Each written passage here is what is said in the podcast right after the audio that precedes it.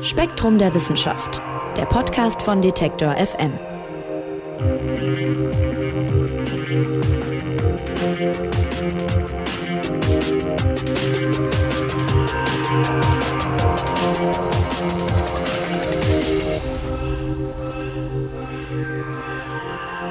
Es gibt unendlich viele Zahlen. Soweit sind sich Mathematikerinnen und Mathematiker einig, aber über die Details, da gibt's Streit. Und damit erstmal Hallo und herzlich willkommen zu einer neuen Ausgabe des Spektrum Podcasts. Mein Name ist Marc Zimmer. Schön, dass ihr dabei seid. Wir sprechen heute also über Unendlichkeiten. Ja, richtig gehört, Plural, denn es gibt durchaus verschiedene Unendlichkeiten. Und im neuen Spektrum-Magazin geht's um einen brandneuen Beweis, der vielleicht die Lösung eines über 100 Jahre alten Streits sein könnte. Und wenn es um Mathe geht, das wissen treue Hörerinnen und Hörer, dann ist meistens Spektrum-Redakteurin Manon Bischoff nicht weit. Hallo Manon. Hi. Manon, bevor wir jetzt äh, tiefer in die Materie einsteigen, müssen wir, glaube ich, nochmal was wiederholen, auch für mich. Es geht heute viel um reelle Zahlen und natürliche Zahlen. Was ist das denn jeweils nochmal genau? Ja, also beide kommen uns aus dem Alltag bekannt vor. Einmal hat man die natürlichen Zahlen, das sind die Zahlen, die man zum Zählen benutzt, also 1, 2, 3, 4 und so weiter. Reelle Zahlen sehen wir auch im Alltag, das sind nämlich alle Zahlen, die auf einem Zahlenstrahl abgebildet sind. Also auch sowas wie 1,5, 1,2345 oder halt eben auch äh, irrationale Zahlen wie Pi.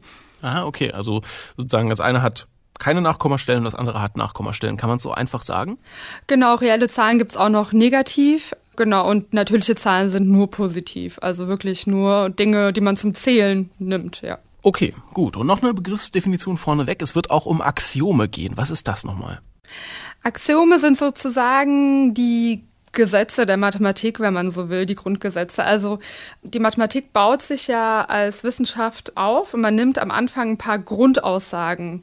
Also man muss ja irgendwo starten. Das heißt, es gibt so Grundaussagen wie es gibt eine leere Menge. Und aus diesen Grundaussagen sind so zehn Stück, baut man dann die gesamte Mathematik auf. Also genau, leitet man alle Gesetze her, die man kennt. Alles klar, also sozusagen das Grundgerüst. Genau. Okay. So, und sowohl reelle Zahlen als auch natürliche Zahlen. Da gibt's unendlich viele von, ja? Genau. Aber, und das ist jetzt für Laien gar nicht so leicht verständlich, es gibt von beiden unendlich viele, aber diese beiden unendlichen Mengen, die sind nicht gleich groß. Erklär mal. Ja, mit Unendlichkeiten ist immer schwer sich vorzustellen, weil ja, Unendlichkeit ist ja erstmal nicht greifbar und es ist unvorstellbar. Und das macht es eben sehr, sehr schwierig, äh, überhaupt damit umzugehen oder eine Intuition zu entwickeln. Ich glaube, das kann man auch gar nicht richtig.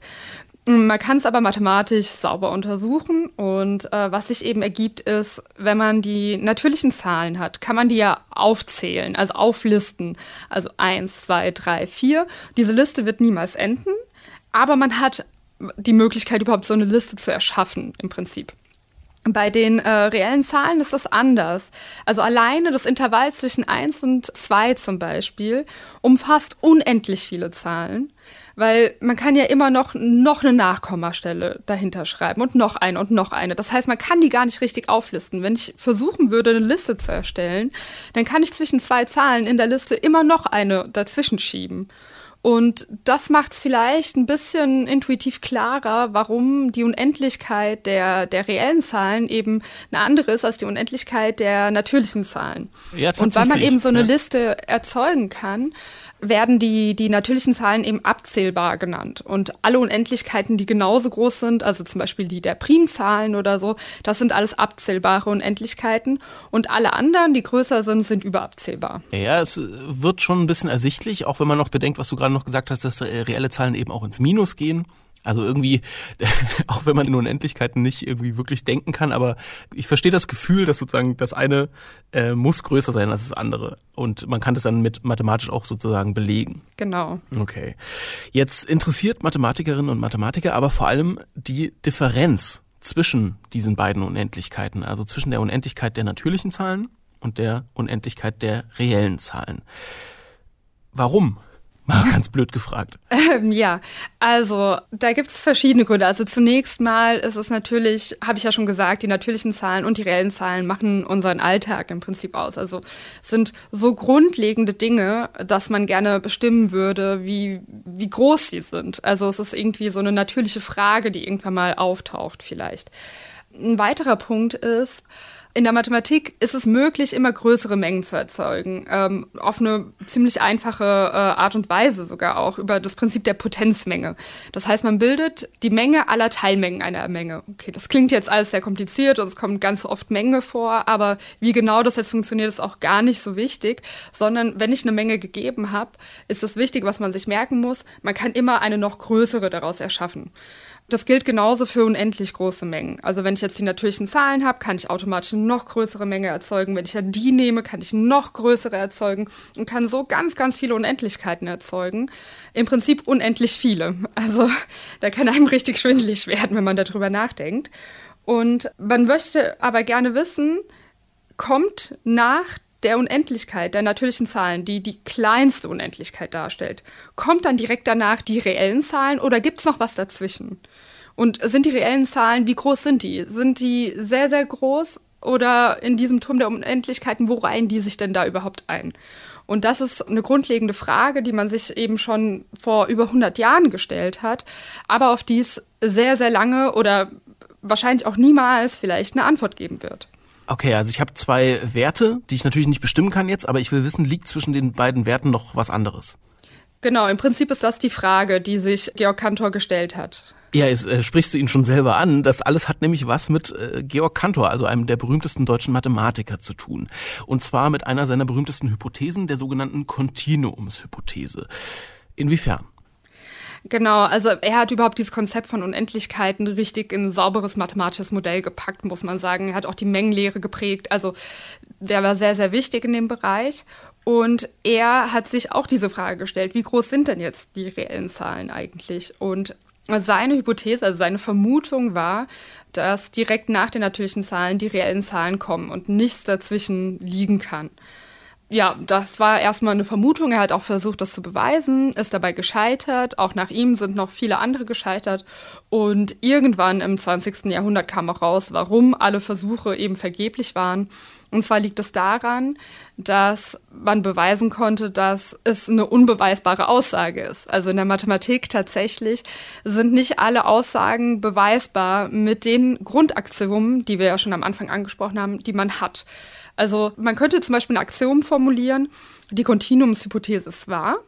Und man würde auf keinerlei Widerspruch jemals stoßen in der Mathematik. Man könnte die Mathematik, die wir jetzt so kennen, genauso von Grund auf aufbauen, mit genau denselben Gesetzen, nur eben, dass man annehmen würde, ja, die Kontinuumshypothese, die gibt's. Mhm. Andersrum könnte man auch sagen, die Kontinuumshypothese ist falsch und genauso wieder alles aufbauen, was wir kennen ohne jemals auf einen Widerspruch zu stoßen. Das heißt, ja, man kann das dazu nehmen, man kann es nicht dazu nehmen. Die Mathematik wird dieselbe bleiben. Bis auf diese Aussage. das ist ja Wahnsinn, ey. Okay, aber äh, also es gibt im Grunde zwei Lager oder so wie du es gerade formulierst, auch zwei komplett unterschiedliche Welten in der Mathematik. In der einen gibt es oder stimmt die Kontinuumshypothese und in der anderen stimmt sie nicht. Und das ist eigentlich seit 150 Jahren so. Genau. Und man kann mit beiden arbeiten. Man kann mit beiden arbeiten und Mathematiker stellen sich jetzt aber die Frage, okay, offenbar genügt unser Grundgerüst der Mathematik nicht ganz, eben um die Kontinuumshypothese zu beweisen oder nicht. Das mal vorangestellt, man wird nie ein vollständiges Gerüst bauen können, aus dem sich alle äh, mathematischen Aussagen zeigen oder widerlegen lassen. Aber weil das eben so eine grundlegende Frage ist, überlegen sich viele Mathematiker, okay, vielleicht können wir ja doch noch eine Grundaussage zu unserem Grundgerüst noch hinzufügen und äh, damit dann beweisen, die Kontinuumshypothese gilt oder eben nicht. Und jetzt einfach zu sagen, okay, wir nehmen die Kontinuumshypothese als Axiom dazu, ist ein bisschen getrickst, weil um wirklich eine gute Grundaussage für ein Fundament zu bilden, sollte die Aussage relativ einleuchtend sein oder ja, wie groß die reellen Zahlen jetzt wirklich sind, ist ja keine einleuchtende Aussage. Also zum Beispiel sowas wie, es gibt eine leere Menge. Ich glaube, da wird jeder abnicken und sagen, ja, das macht Sinn, das, ähm, irgendwo muss man ja starten. Aber sowas wie, ja, die Kontinuumshypothese gilt, ist jetzt nicht unbedingt, ähm, genau, so eine sehr einleuchtende Aussage. Also es gibt diesen Streit und es gibt zwei Lager im Grunde. Die einen sagen, die stimmt und die anderen sagen, die stimmt nicht, die Kontinuumshypothese. Wieso sind da die Fronten so verhärtet? Ist das wirklich so relevant? Ja, die Fronten sind so verhärtet, weil man jetzt eben nach Grundannahmen sucht, die entweder die Kontinuumshypothese bestätigen oder halt eben widerlegen. Und es gibt mehrere plausible Kandidaten, die man dazu nehmen kann zum Grundgerüst und die entweder dazu führen, dass die Kontinuumshypothese gelten würde oder eben, dass sie nicht gelten würde. Und ein wichtiger Punkt, also um den sich auch der Artikel dreht, sind zwei Grundannahmen, die in der Mathematik recht beliebt sind. Das ist äh, die Sternannahme und äh, Martins Maximum. Und die sind eben so beliebt, weil die ein bestimmtes Verfahren ermöglichen oder in der Mathematik und auch bestimmte Aussagen oder Beweise ermöglichen. Und aus diesen Annahmen würde folgen, dass die Kontinuumshypothese eben falsch ist. Also dass die ähm, reellen Zahlen erst an dritter Stelle stehen und nicht an zweiter Stelle bei den Unendlichkeiten. Und es gibt aber auch noch andere Annahmen, die zwar noch nicht komplett ausgefeilt sind, noch nicht ausgereift sind, aber nach denen Mathematiker suchen und die eben das Gegenteil beweisen würden. Die sagen würden, okay, die ähm, reellen Zahlen befinden sich an zweiter Stelle der Unendlichkeiten. Und da ist eben ein Streit, also weil das ist einfach eine Grundsatzfrage, die so einfach nicht geklärt werden kann. Und deswegen gibt es da zwei Fronten. Verstehe.